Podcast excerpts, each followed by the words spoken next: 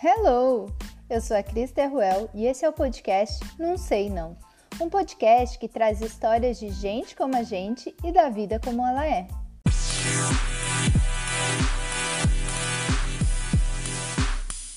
Hello! Hoje vamos conversar com Abel, que sem querer veio parar aqui no Brasil.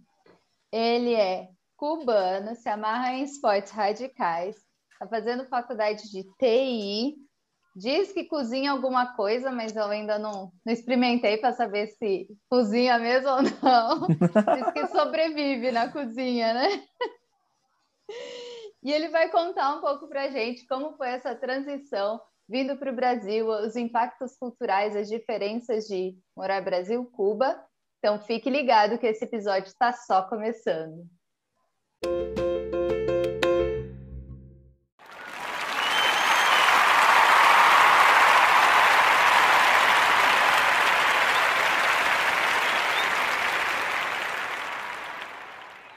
E aí, Abel? Finalmente aí, a gente conseguiu gravar, você está ocupada. é, chega dos compromissos, na verdade, né? Mas, ó, deu certo, a gente está aqui e manda boa aí. Me conta aí, quem é você nesse mundão afora? Eu. Ah, acho que nada de mais e nada de menos, né? Uma. Estou ali na média, no normalizado, entendeu?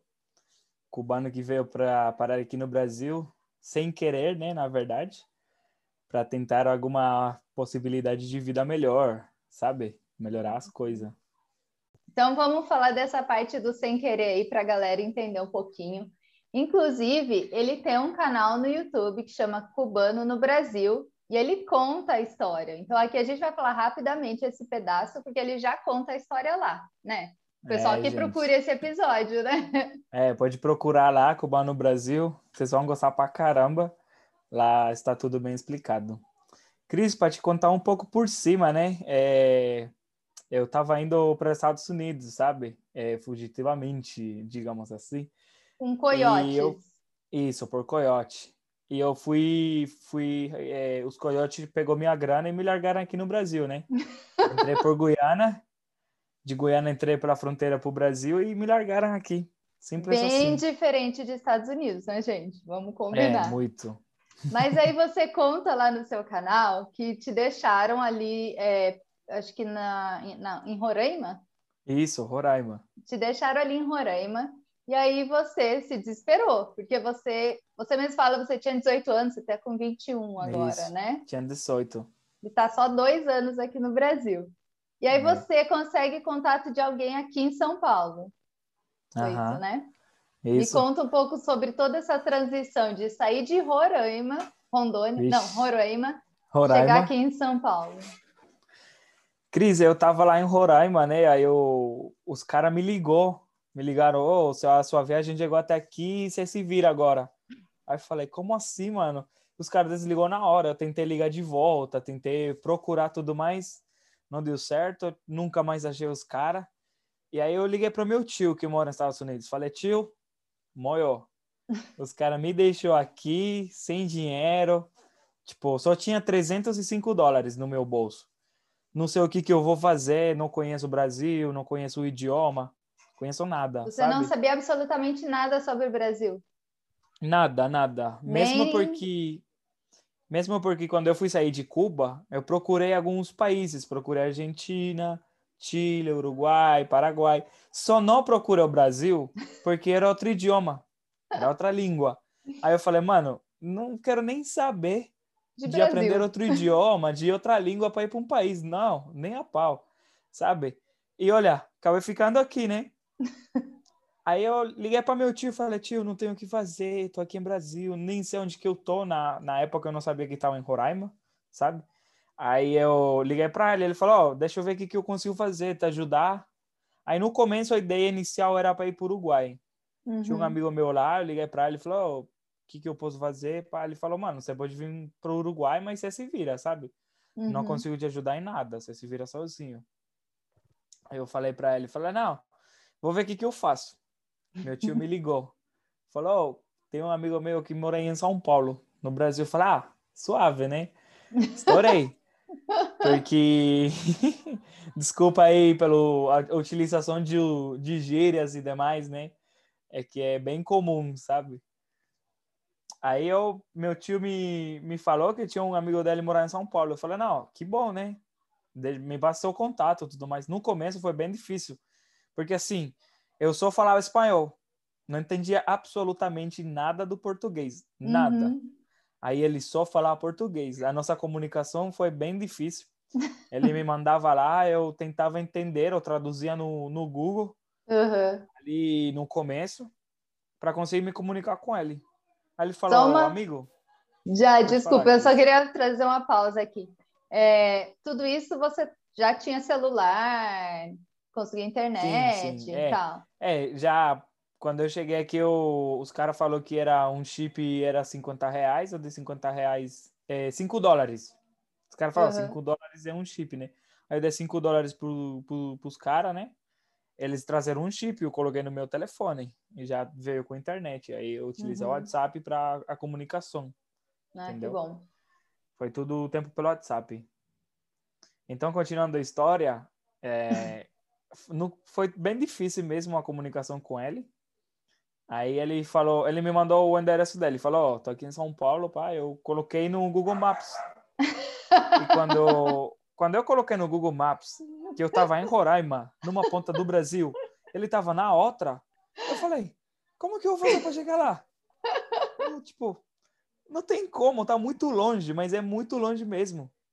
Aí eu falei, mano, não tem como. Aí ele falou, oh, também não tenho como te ajudar porque você tá longe mesmo, você tá longe. Uhum. Eu falei, não, vou ver o que, que eu faço. Aí ele falou, se você conseguir chegar em São Paulo, eu te ajudo. Aí eu corri pro, pro, que, pro dono da casa onde eu tava lá, porque eu tava numa casa que era tipo um, tipo um refúgio. Tinha várias pessoas. Lá no meu quarto eu tinha mais 12 pessoas junto comigo. 12? Um quarto só. 12. Nossa. É. E aí, para comer essas coisas, vocês que se viravam ou alguém o... meio que Não, trazia o pessoal da casa cuidava de tudo vocês? pago, é, o pessoal da casa disponibilizava comida. Tinha um horário para o café de manhã, tinha um horário para almoço e um horário para janta. Uhum. Aí foi assim. Aí, Cris, eu fui falar com ele e falei assim: Ó, oh, preciso chegar em São Paulo. Preciso chegar em São Paulo tudo mais. E ele falou para mim: Falou, mano, eu posso te disponibilizar uma passagem para lá. Só que assim, é 300 dólares. Aí eu falei, hum. como assim?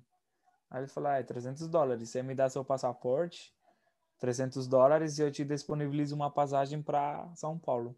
Você tinha que Aí dar eu... o seu passaporte para ele, é isso? É. Eu dei o meu passaporte para ele, 300 dólares, sendo que eu só tinha 305 dólares. Eu di 300. Fiquei sem Mas nada. Mas por que, que ele queria dólares. seu passaporte?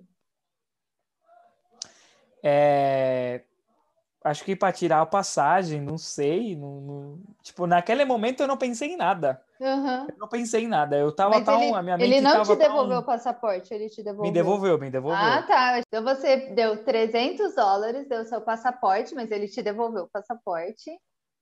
E, e ele é. te deu uma passagem para onde? Direto para São Paulo? Não, não.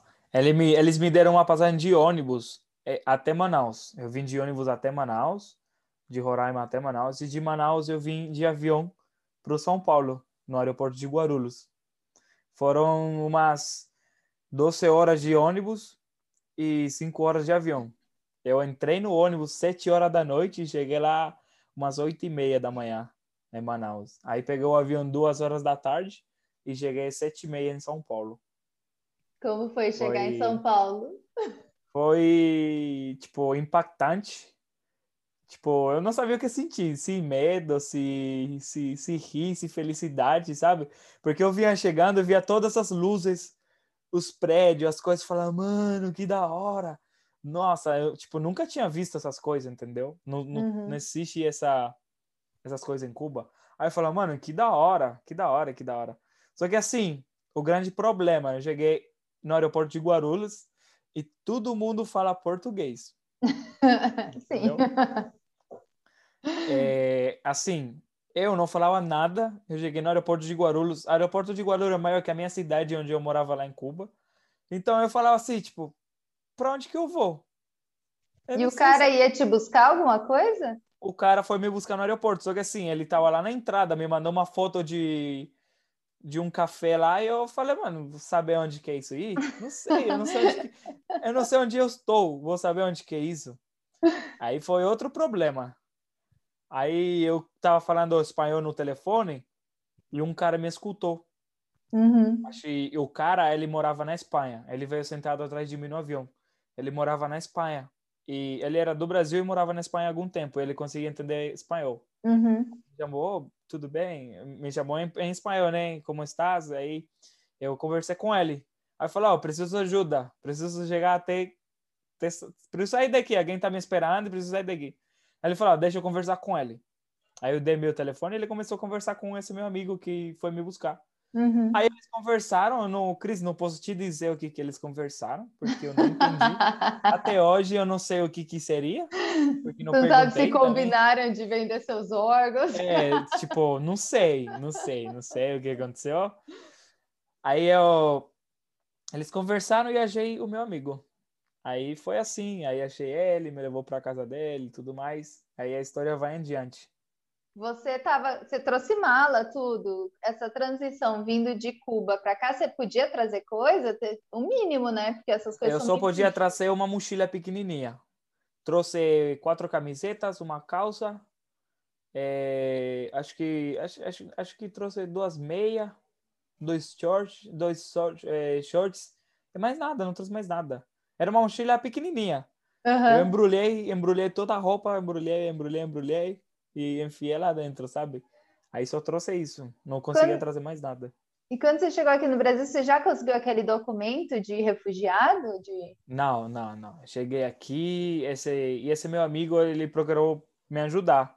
Ele conversou com outros amigos dele que sabiam um pouco mais do tema e, e aí eles acharam. Porque assim, como que eu já estava aqui, não adiantava pesquisar na net, porque na net tudo me saía em português e eu não conseguia entender nada.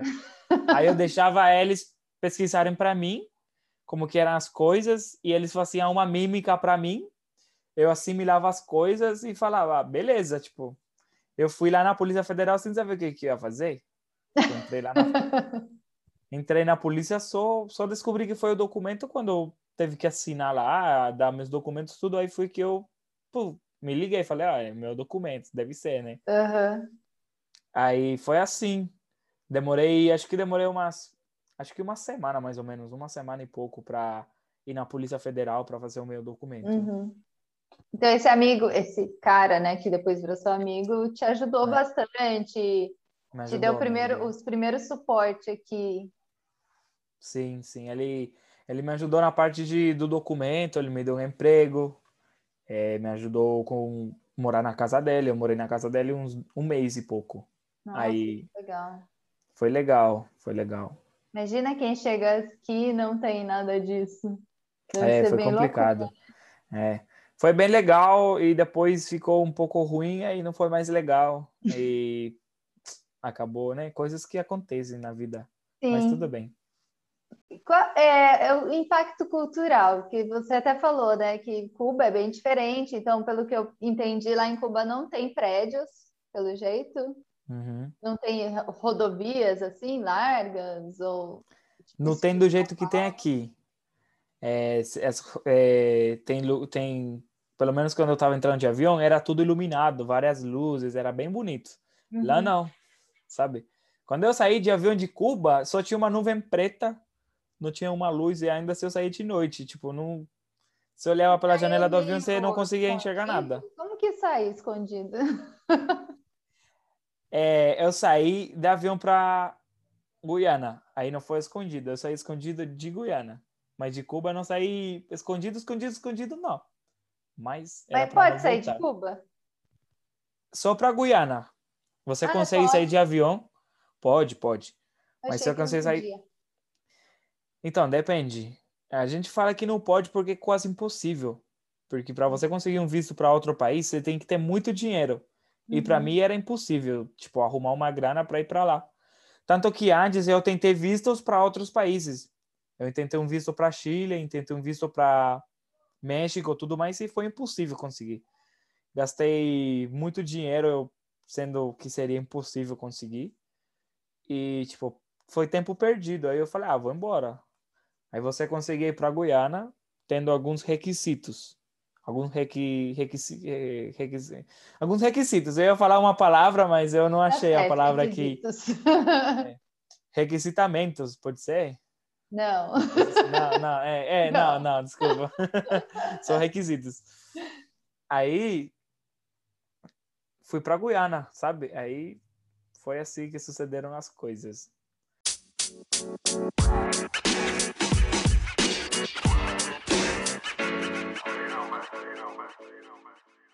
Então vamos lá, impacto e... cultural. Então você foi morar na casa de um brasileiro, então você já deve ter percebido bastante a diferença entre como a gente sim, vive sim. com o que você vivia lá. Qual foi? É, várias diferenças, várias diferenças. Quando quando chegava a hora de almoço ou janta, tipo, é, eles sempre almo eles sempre almoçavam fora, sabe? Aí eu tipo não gostava, porque eu nunca almocei fora. Aí eu falava, oxe, não tempo todo saindo, pô, que isso? Cozinha em casa. Aí, é, lá, pela parte de comida, eu, que o que mais comia lá em Cuba era arroz e feijão. Uhum. Aí aqui eu, sei, eu só pedia para fazerem arroz e feijão para mim. Aí fazia carne e eu, nossa, amava carne, tipo, amo carne. Porque eu não conseguia comer carne em Cuba. Era uhum. muito difícil. Aí quando eu conseguia comer aqui, nossa, era o máximo para mim, entendeu? É, eu acho que você até comentou em algum episódio do seu canal que lá em Cuba é impossível, né? Ter carne. É, comentei na parte dos mercados. É, a galera pode procurar lá o vídeo que tá, tá lá que eu comentei. Aí, Cris, foi bem diferente. Teve, um, teve uma, uma noite que a gente foi comer, né? Aí tinha abacate. Aí eu pedi para picar um abacate e colocar no meu prato, que eu quero comer arroz, feijão e abacate com sal. Aí todo mundo ficou me olhando muito estranho. Aí falou, tá louco? Eu falei, como assim? Falou, não, Brasileiro. não come abacate com a comida. Eu falei, come sim. Ele falou, não, não come. Eu falei, come sim. Eu como. Em Cuba comem, todos os cubanos comem. Ele falou, ah, mas você não tá em Cuba, você tá no Brasil. Eu falei, e daí? Eu quero comer, por favor. Aí, tipo, foi uma coisa que eu achei. Falei, como assim? Ele falou, não, só come com salada nunca dentro do mesmo prato, uma coisa assim. Eu falei, oxe. Tipo, não, não a gente come. o Brasil é o único lugar que come abacate doce. Inclusive, antes da gente gravar o podcast, eu estava comendo abacate com limão. abacate doce, nossa, não, a gente, não acho legal. Tem não. que eu prefiro, tem que experimentar. Prefiro, prefiro é com arroz e feijão. prefiro com arroz e feijão, viu? Aí, essa, essa foi uma das coisas que me empatou, sabe? Tipo, falei, caramba, os caras não comem com isso. Outra das coisas que hoje é bem estranho, quando eu pedi alguma marmita, alguma coisa assim, era tipo com feijão vir embaixo do arroz. Eu falava, mano, não faz sentido. tipo, eu não, não, não faz Isso até dentro algum. do Brasil há discussões. Tem gente que prefere em cima, tem gente que prefere mano, embaixo. pra mim, não faz sentido. Seu feijão, a calda do feijão é para molhar o arroz, o que, que ele tá fazendo embaixo? É para molhar o arroz, não a embalagem. É o arroz. O arroz está em cima, não está se molhando. Entendeu? Tipo, também achei muito estranho. Tanto que quando eu pedia, em algum lugar, eu pedia para eles montarem minha marmita e colocar o feijão por cima. Uhum. Sabe? Porque, tipo, achei bem estranho mesmo. Entendeu? Foi uma, é um dos pontos também. E é... de jeito, assim, eu não sei, como que são os cubanos? Eles são barulhentos, falam alto? Porque, a gente assim, fala alto. É, a gente tem falado bastante sobre inteligência cultural aqui no nosso podcast, diversidade cultural, né? Para as pessoas que têm essas, essas, essas experiências. Sim. E aí eu fiquei pensando, se lá em Cuba existe essa diversidade cultural, igual tem aqui no Brasil, que você vai, tem japonês, chinês, indiano, tem tipo aquele, uhum. aquela, essa mistura toda, que é. na verdade faz a gente, o brasileiro, né? E brasileiro é a mistura de um monte de coisa. E eu fiquei pensando, será que em Cuba tem, por ser um país mais restrito, fechado?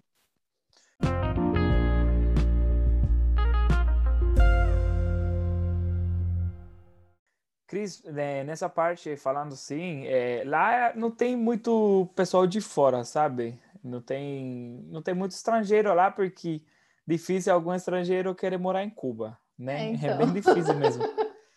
Estrangeiro só vai lá só para turismo.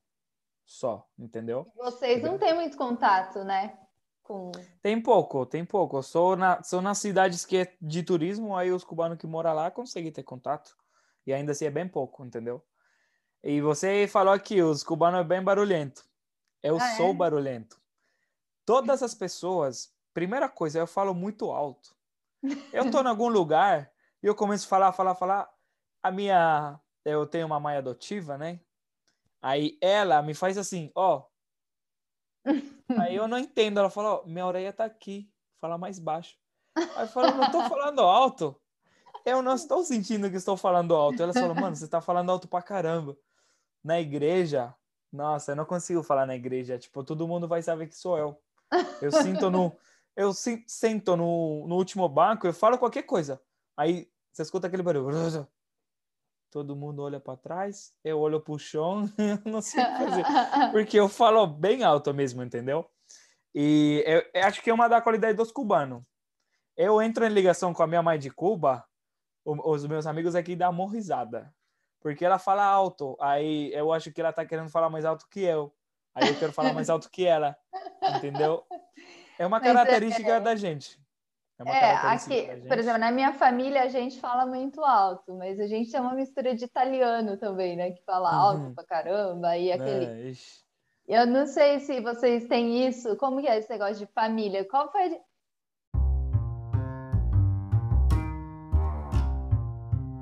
Antes de você falar da sua família adotiva, vamos só passar ah. por um ponto entre você sair da casa daquele carinha para chegar até essa sua família.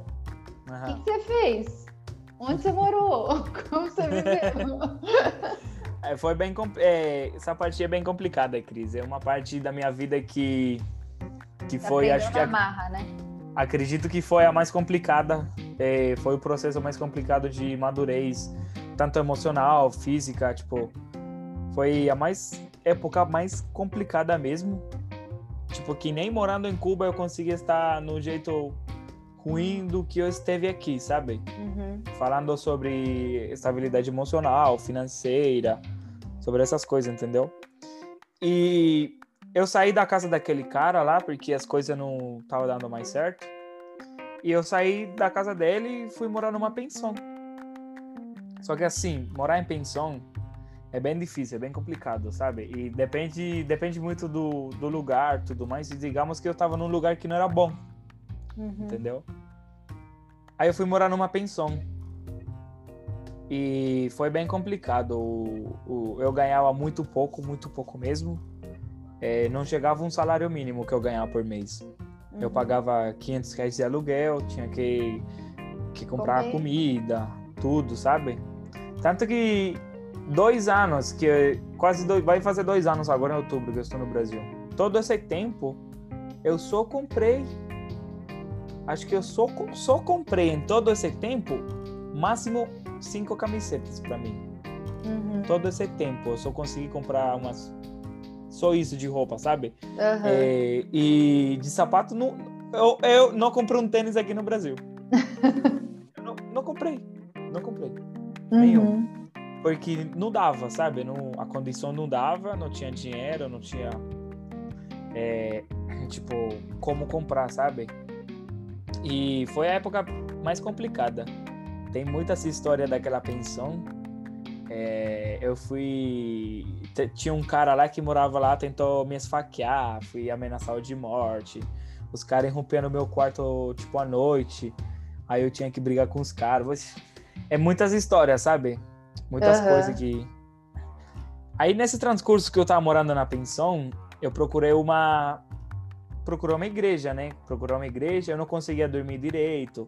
Eu tinha que tomar remédio para dormir, para conseguir pensar, para conseguir me estabilizar emocionalmente. E ali na pensão você não conseguiu ninguém para ser seu amigo ou aliado para te ajudar não, não. ali. É bem complicado. Na assim. pensão só tinha inimigos, sabe? Só tinha inimigos. Um uhum. queria ser maior que o outro, queria passar por cima dos outros, sabe? Aí eu, como que não me deixava fazer de burro, sempre peitava os caras, entendeu? Aí dava mais problema ainda. Entendeu? E português você foi aprendendo ali no dia a dia, na lata. É, por, português eu aprendi rapidinho. nos dois meses eu já conseguia me virar no português, sabe? Aí, quando eu fui pra pensão, já tava suave falar o português, entendeu? Ah, que bom. É, foi bom, né? Porque se eu tivesse ido pra lá, com todas as coisas que me aconteceram lá, ainda assim, sem falar português, vixe, tá ferrado. Já tá ferrado. Quer contar mais alguma coisa ruim lá fora o que o cara tentou te matar? Isso você tinha me contado. é... Os caras comiam minhas coisas, sabe? Porque a geladeira era de todo mundo, tá ligado? Sim. Aí eu comprava as coisas pra mim, colocava lá na geladeira, passava dois, três dias, as coisas não estavam mais sumir as coisas, entendeu? Uhum. Então, parei de comprar, comia, tinha que comer as coisas quentes para não colocar a geladeira, senão eu ia ficar sem. Então, tipo, foi bem muitos problemas. Eu não conseguia dormir, não conseguia fazer nada. Eu ia dormir três horas da manhã, acordava cinco. Ou às vezes não conseguia dormir mesmo e tinha que tomar um remédio para dormir. Teve três meses que eu tomei um. Tipo, vou voltar para Cuba. Pensei, pensei, vixe pensei muita coisa, pensei desistir, pensei suicídio, pensei muitas coisas, sabe? Porque foi foi muito difícil, sabe? Te muito levou mesmo. no extremo, né? Pelo que você é, tá falando. Me levou mesmo. Foi uma época que eu estava totalmente só, não tinha ninguém, eu não, não, não conversava com ninguém no WhatsApp, eu não conversava com ninguém pessoalmente, eu não tinha dinheiro, eu não tinha um emprego, eu não tinha possibilidade de arrumar um emprego. E por tipo... restrições de internet da sua família lá em Cuba, você também não conseguia falar com eles, né? Que você é, mencionou. falava pouco com eles, tipo, e ainda assim eu quando eu falava com eles, eu tinha que fingir um pouco, porque eu tava tipo derrubado e eu falava, ah, não vou querer falar essas coisas para eles. Né? Sabe? Tipo, não precisa falar, porque eles não precisam se preocupar, não vai resolver nada, entendeu? Uhum. E sabe, foi a época mais difícil. Aí eu falei assim, a única solução que eu tô vendo para isso é me aproximar um pouco mais de Deus, ou procurar, sabe? Eu já era adventista de Cuba, aí eu falei, ah, vou procurar alguma igreja. Digitei lá no Google, igreja adventista por perto. Aí apareceu a igreja do Carrão. Aí eu comecei lá naquela igreja. E lá naquela igreja foi onde eu conheci as pessoas que hoje são a minha família, entendeu? É, eu cheguei lá e comecei. No começo foi meio estranho, sabe? Sabe quando você chega lá e você é o estranho da, da sala, o estranho do, do lugar? Normal, é, já né? Me, é, já me senti assim. Aí, mas depois foi bem de boa. Consegui, tipo, fazer uma amizade com uns caras bem legais. E ali eu conheci os, os meninos que me apresentaram para a família dele. A família dele me adotou, me acolheu muito e é até hoje. Você até mora hoje, com eles? É, eu moro com eles, né? Eu moro com eles. É até hoje, eles, eles se lascaram, né? Me adotaram já era. salvaram sua vida também. é, salvaram minha vida. O ponto essencial foi o Natal que eu passei com eles, né? Uhum. É, era final, final de ano de. Estamos no 2021, né? Sim. 2021. Talvez ano passado? Acho que foi de 2020 para 2021. Eu não, não vou lembrar certo, mas acho que foi, né? Foi, foi, foi. Foi.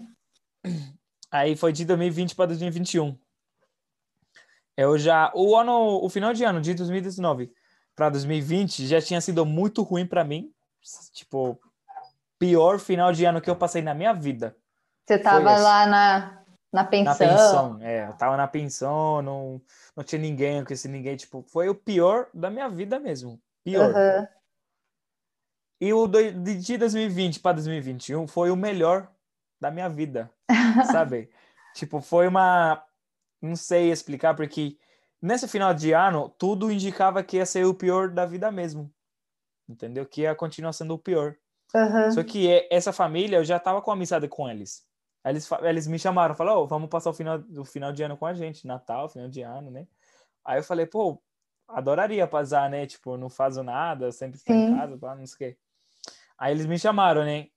Aí eu, no começo eu recusei, falei, ah, não consigo, né? Porque, tipo, não tenho dinheiro, não tenho como levar alguma coisa para Tava meio com vergonha. É, não tenho dinheiro, não tenho nada. Se eles foram sair, eu não tenho dinheiro para comprar nada. Se forem fazer um churrasco e tiver que ajudar, eu não tenho dinheiro para fazer nada, entendeu? Uhum. Aí eu falei pro, pros meninos, falei, ah, mano, acho que não vou. Não. Aí ele conversou comigo, falou, ah, não precisa se preocupar com nada. Entendeu? A gente é amigo, conhece a sua situação e você não precisa se preocupar com nada, só vai. Aí eu falei, ah, não, beleza, né? Aí eu fui. Eu fui. O Natal foi maravilhoso. Nossa, gostei muito, muito. Eu tava muito feliz. Aí a gente começou a ficar muito junto, sabe? Muito, muito uhum. junto. Eles gostaram muito de mim. Aí a gente começou a ficar muito junto. Só que quando chegar o final de ano, aí já eu fiquei começar um pouco mais triste. Porque, querendo ou não, ia acabar. Um, uma, hora, uma hora ia acabar e eu tinha que voltar para minha realidade, né? Uhum. Aí, chegando ao final de ano, eles perceberam que eu já tinha mudado. Porque eu tava muito feliz no começo e muito triste no final. Não brincava mais, não... Sim. Sabe? Tava mais amuado, assim. É, é. Aí, a minha mãe adotiva hoje foi falar comigo.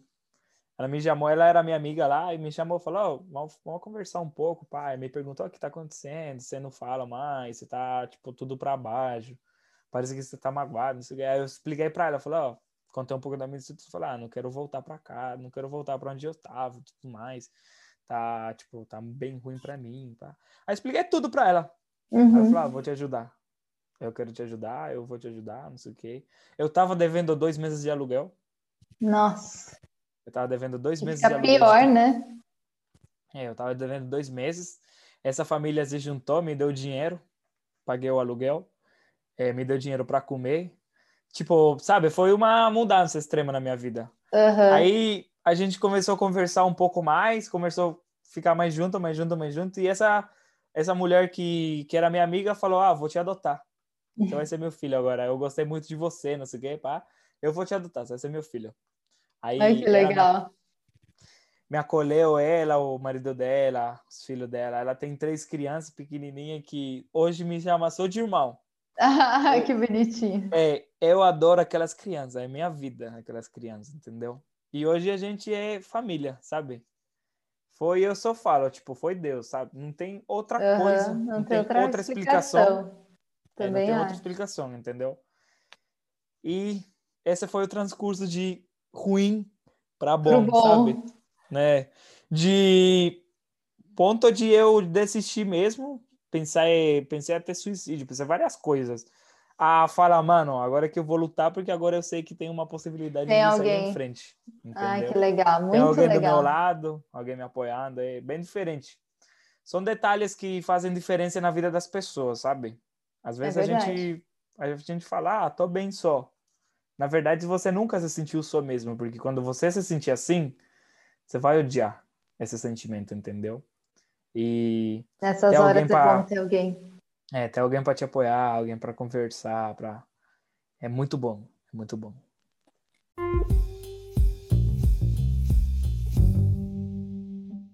Legal. E eu ia perguntar, na verdade, qual a diferença que você viu entre a dinâmica familiar da família que você mora com a família, com a sua família lá de Cuba?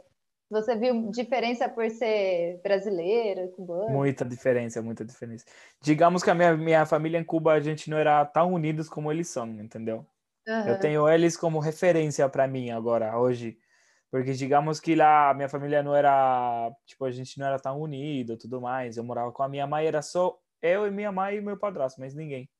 O meu irmão, ele sempre foi por ele, sabe? Tipo, cada um na dele. Tanto que hoje eu tô aqui, sabe? E é bem diferente, bem diferente. Eu acho que aqui é um pouco mais, digamos assim, eu não, não sabia explicar. Caloroso? É, um pouco mais caloroso, mas, mas muito mais junto, né?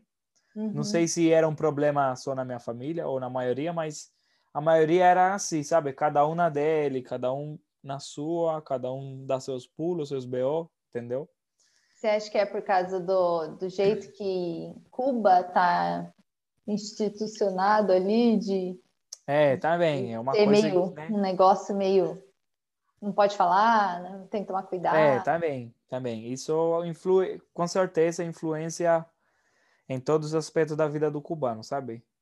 Tanto que eu cheguei aqui, foi uma coisa também que me surpreendeu. Eu cheguei aqui e o, o pessoal tava falando de, de política. Uhum. Aí eu escutei várias pessoas xingando o presidente, falando mal.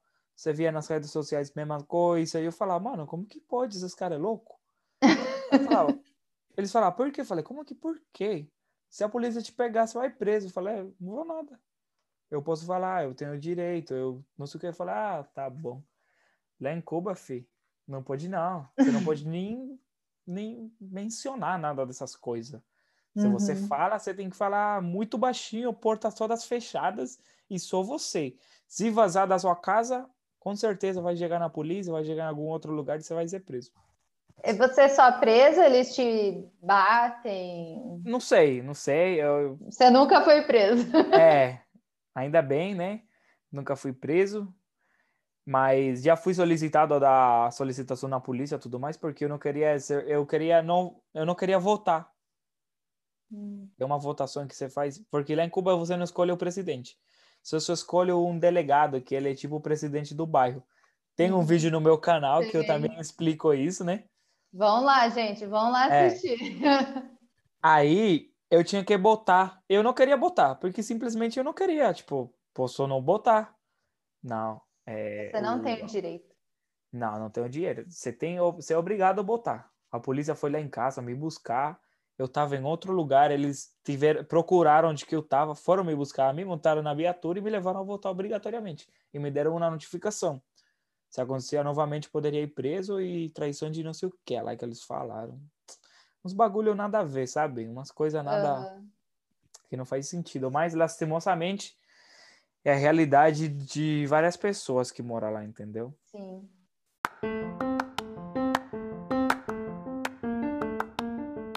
É, vamos só para terminar assim, falar um pouquinho só de Cuba. Eu vou te falar algumas coisas, alguns tipo papo rápido, sabe? Tá bom. Tá. Eu não sei se em Cuba tem coisas culturais, né? Igual a gente tem aqui. Então a gente tem a festa junina, que é uma festa cultural do Brasil. É, então eu quero saber, uma festa cubana cultural existe? Vixe. Típica, uma festa típica? Existe uma festa típica? Latinha, isso? Que eu não vou conseguir te responder, porque eu não era muito de festas, de acompanhar essas coisas, sabe? E eu não vou conseguir te responder, né? Porque festa típica de lá, deixa eu pensar, tinha, tinha um dia que era 28 de setembro. Era uma festa típica em toda Cuba que eles celebravam o dia do CDR, Comitê de Defesa da Revolução. Então, todo todo ano tinha essa festa típica. Ou uma festa de final de ano tinha uma festa tudo 31, meia-noite, dava prendia fogo num boneco com roupas do que você usou no seu ano anterior.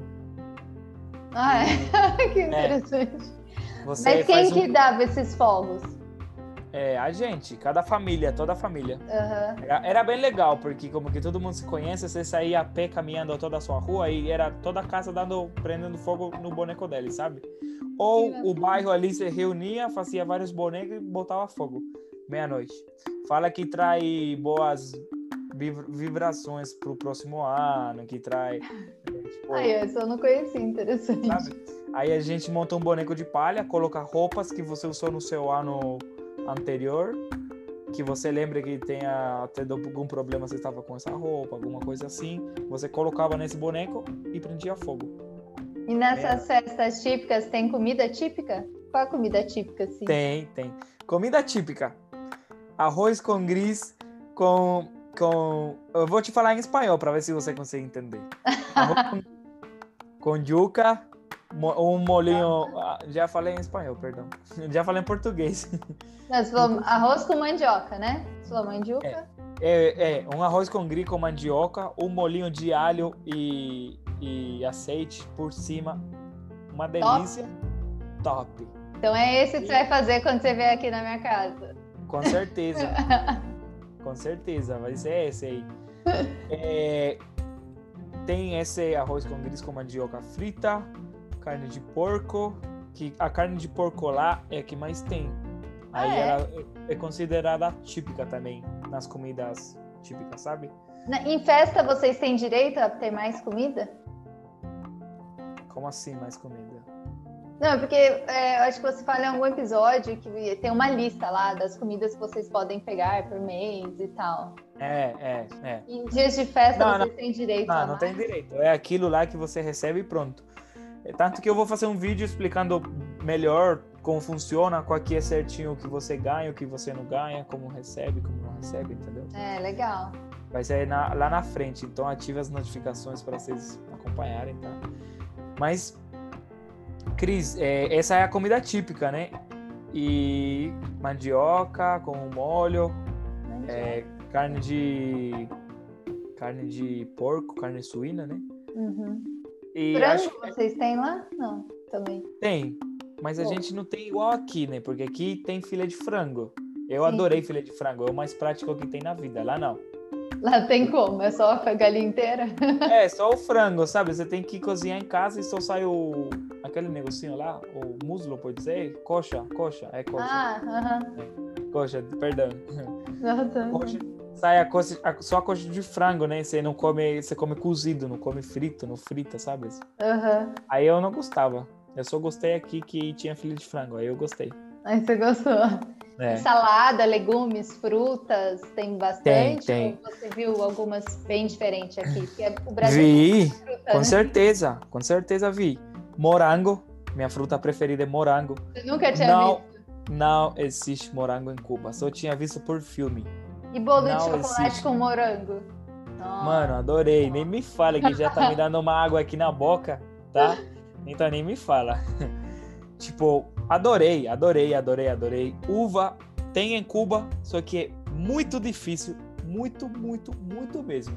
Em 18 anos eu comi uva umas cinco vezes, sem mentira nenhuma. Nossa! Cinco vezes.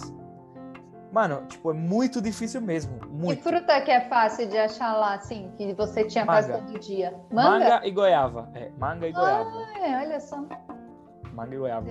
O meu passatempo preferido, meu hobby preferido quando eu era criança, era ir roubar as mangas do, dos caras que tinha que tinha Plantação. sembrado de manga. É. era meu hobby preferido. Eu pegava um, uma sacola, ia lá, roubava as mangas dele e levava para minha casa. Pronto. Era meu, meu passatempo preferido. Tipo, não tinha outra coisa para as crianças brincarem, entendeu? Só isso. Aí era. Então, mas vocês não brincavam na rua? Tipo, aqui a gente brincava de polícia e ladrão, taco. Brincava, brincava, brincava. Polícia, polícia e ladrão.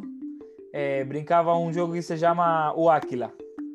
O Aquila é tipo, você reúne todo mundo e tem um cara que ele é o Aquila e ele tem que caçar os ratos, que é os outros, né? Os outros caras. Uhum. Aí Aí os outros correm, se esconde e o outro tem que casar, sabe? Tipo, é uma brincadeira mó besta, mas a gente gostava muito. Aí... E o esporte típico? Você já me falou baseball. que é beisebol. Beisebol, beisebol, É o que mais joga lá. É o que mais joga. Beisebol, típico de Cuba, é beisebol e boxe. A galera acostuma jogar futebol, essas coisas, mas é, é mínima, uma galera mínima. Uhum. A maioria para ter um reconhecimento, para ter uma é beisebol e boxe. E fora Mas desses na, aí... na escola, quando você estava crescendo, de criança, vocês tinham aula de educação física, certo? Isso, certo. Vocês jogavam todos os esportes ou não? Era só não, não, não, não, não. Não. Oh, beisebol não ensina na escola. Não? Não. Olha só. Eles ensinam atletismo, ensinam salto, aquele salto com impulso, ensina o básico do futebol, ensina arremessamento de peso, ensina vários esportes e não ensina beisebol. Arremessamento de peso? É, sabe Aqui aquele a gente que não tem isso aí, não. Eu não aprendi isso na escola, não. É, na escola ensinam, eles ensinam, fazem competência, salto de altura, fazem várias coisas. Entendeu? Aham. Uhum. Aí é bem. E... Bem, tipo, Sabe que eu pensei agora que é bem estranho mesmo que não ensina beisebol em Cuba? É, né? Porque é um, se é um esporte tão tradicional, é. tinha que ter na escola. ah, já sei por quê, já sei por quê. Cada, cada, cada mês tinha captação de pessoas que queriam jogar beisebol. Lembrei. Tipo, se você hum. queria se formar em, tipo, eh, ser jogador de beisebol, alguma coisa assim, cada mês tinha um grupo de treinadores que ia nas escolas captando pessoas para quem queria. Só sabe? os que eram melhores, assim. Não, tipo, quem queria. Aí quem queria ia lá, fazia um teste, se é bom, fica, se não era bom, saía. Lembrei. E piscina, essas coisas, vocês tinham acessível? Tipo, aula não, de natação? Não, não, que isso. Coisas que a gente tem aqui, por exemplo, a criança sai da escola e vai para a escola de futebol, depois vai para aula sei, de natação, sei, sei, não sei. tem isso. Eu, eu quero, quero fazer tênis, né? Eu já, já te comentei um pouco, né, Cris? Uhum. Eu quero fazer, fazer tênis e, e assim, tipo, lá não tem isso, sabe? Era um esporte também impossível para fazer, alguma coisa assim. É, os esportes que eu já pratiquei, andei de carve motor, sabe? Não sei se você sabe. De carve, de jet ski, motocross, essas coisas que era o que eu gosto, né? Tipo, era bem difícil fazer em Cuba. Uhum. Muito difícil. Nunca andei de jet ski em Cuba. Nunca. 18 anos, nunca andei. Uhum. E de barco? Bem complicado. De barco também não. Tipo. Mas nunca. na praia vocês iam? É, eu ia na praia. Já fui na praia várias vezes lá, morando lá. Só que assim, nada a ver com as praias de, do Brasil. Nada a ver, nada, nada. Eu fui na praia do Guarujá gravar o meu vídeo sobre a minha primeira experiência na praia no Brasil que foi a primeira vez que eu fui na praia aqui no Brasil. Uhum. Sendo que esse vídeo acabou de estrear no meu canal hoje à noite, né? E assim, foi bem legal. E, tipo, nada a ver com a praia de Cuba. Nada a ver. Muito diferente. Mas tem diferença da praia de Cuba dos turistas, porque ah, eu até conheço pessoas que já foram. A minha irmã mesmo passou lua de mel em Cuba. Minha mãe é mesmo? É. Nossa, que da hora. De mel em Cuba e assim, maravilhoso. É. é. Ele é, é um paraíso. Né? É um paraíso. Ela é um paraíso pro estrangeiro. É um paraíso pro estrangeiro, um paraíso proibido pro povo. Estrangeiro, beleza. Triste, né? Tem privilégios, tem suas coisas, tem tudo. Cubano, não. Não tem como, é muito difícil. Meu irmão vai casar. Esqueci a data, acho que é nesse ano aqui. Mas ele vai casar. Aí ele tá arrumando dinheiro para ele conseguir num hotel bom em Cuba mesmo. Uhum. E é top, que é para estrangeiro, ele tá arrumando há três anos. Para pagar o básico, tipo, o básico. Há três anos. E ainda se ele não conseguiu. O nosso pai, que mora nos Estados Unidos, teve que mandar dinheiro para ele. A, a, uhum. metade do dinheiro teve que mandar para ele porque não, não, consegue, não dá, é muita grana. É, é bem, bem complicado, sabe? Uhum. E assim, você arruma todo esse tempo para passar, tipo, cinco dias lá. Sabe? Tipo, é bem complicado. É. Bem complicado.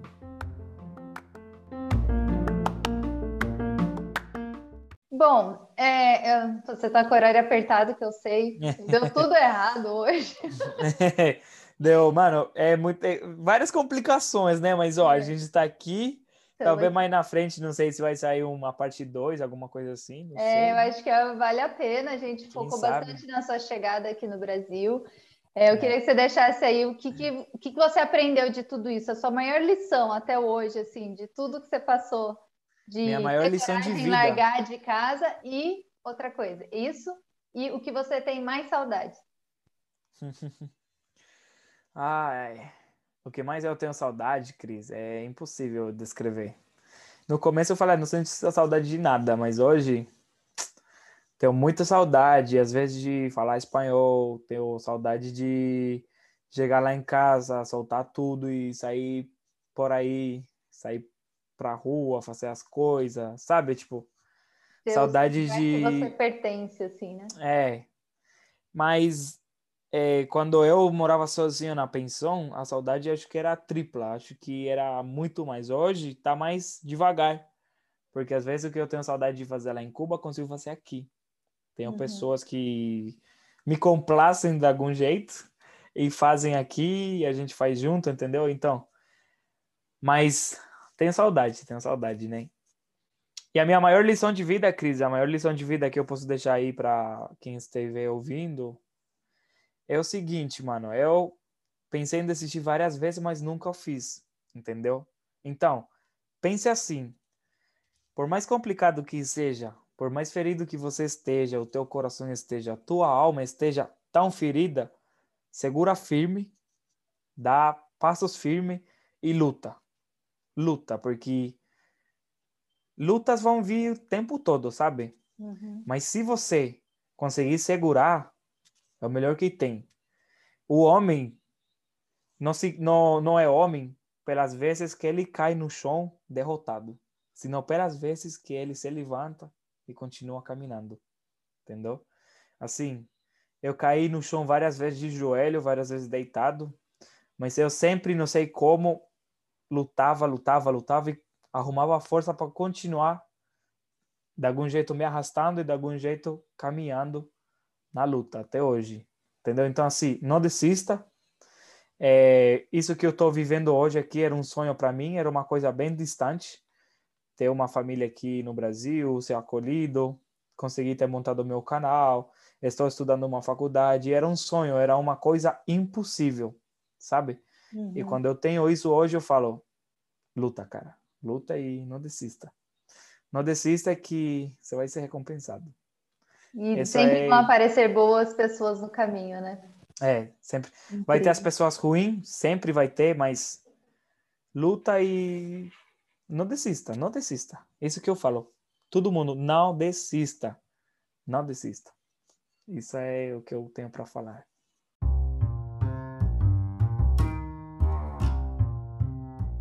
Então é isso aí, galera. Muito obrigada por vocês terem ouvido mais um episódio do nosso podcast. Não esqueça que a gente tem lá o nosso canal no Instagram, arroba não sei não, underline podcast. E já vão lá correndo ver os vídeos que vocês já estão atrasados do Abel. é, já vai lá. Brasil. É, ele vai é porque assim são muitos assuntos, muitas perguntas, então ele vai contar mais coisas lá. A gente talvez é, vai colocar umas fotos, umas coisas ali também no meu Instagram, quando a gente estiver divulgando aqui, para vocês conhecerem um pouco mais sobre ele. E até a próxima. Obrigado, Cris. Obrigado pela oportunidade eu agradeço muito mesmo essa oportunidade. Até a próxima.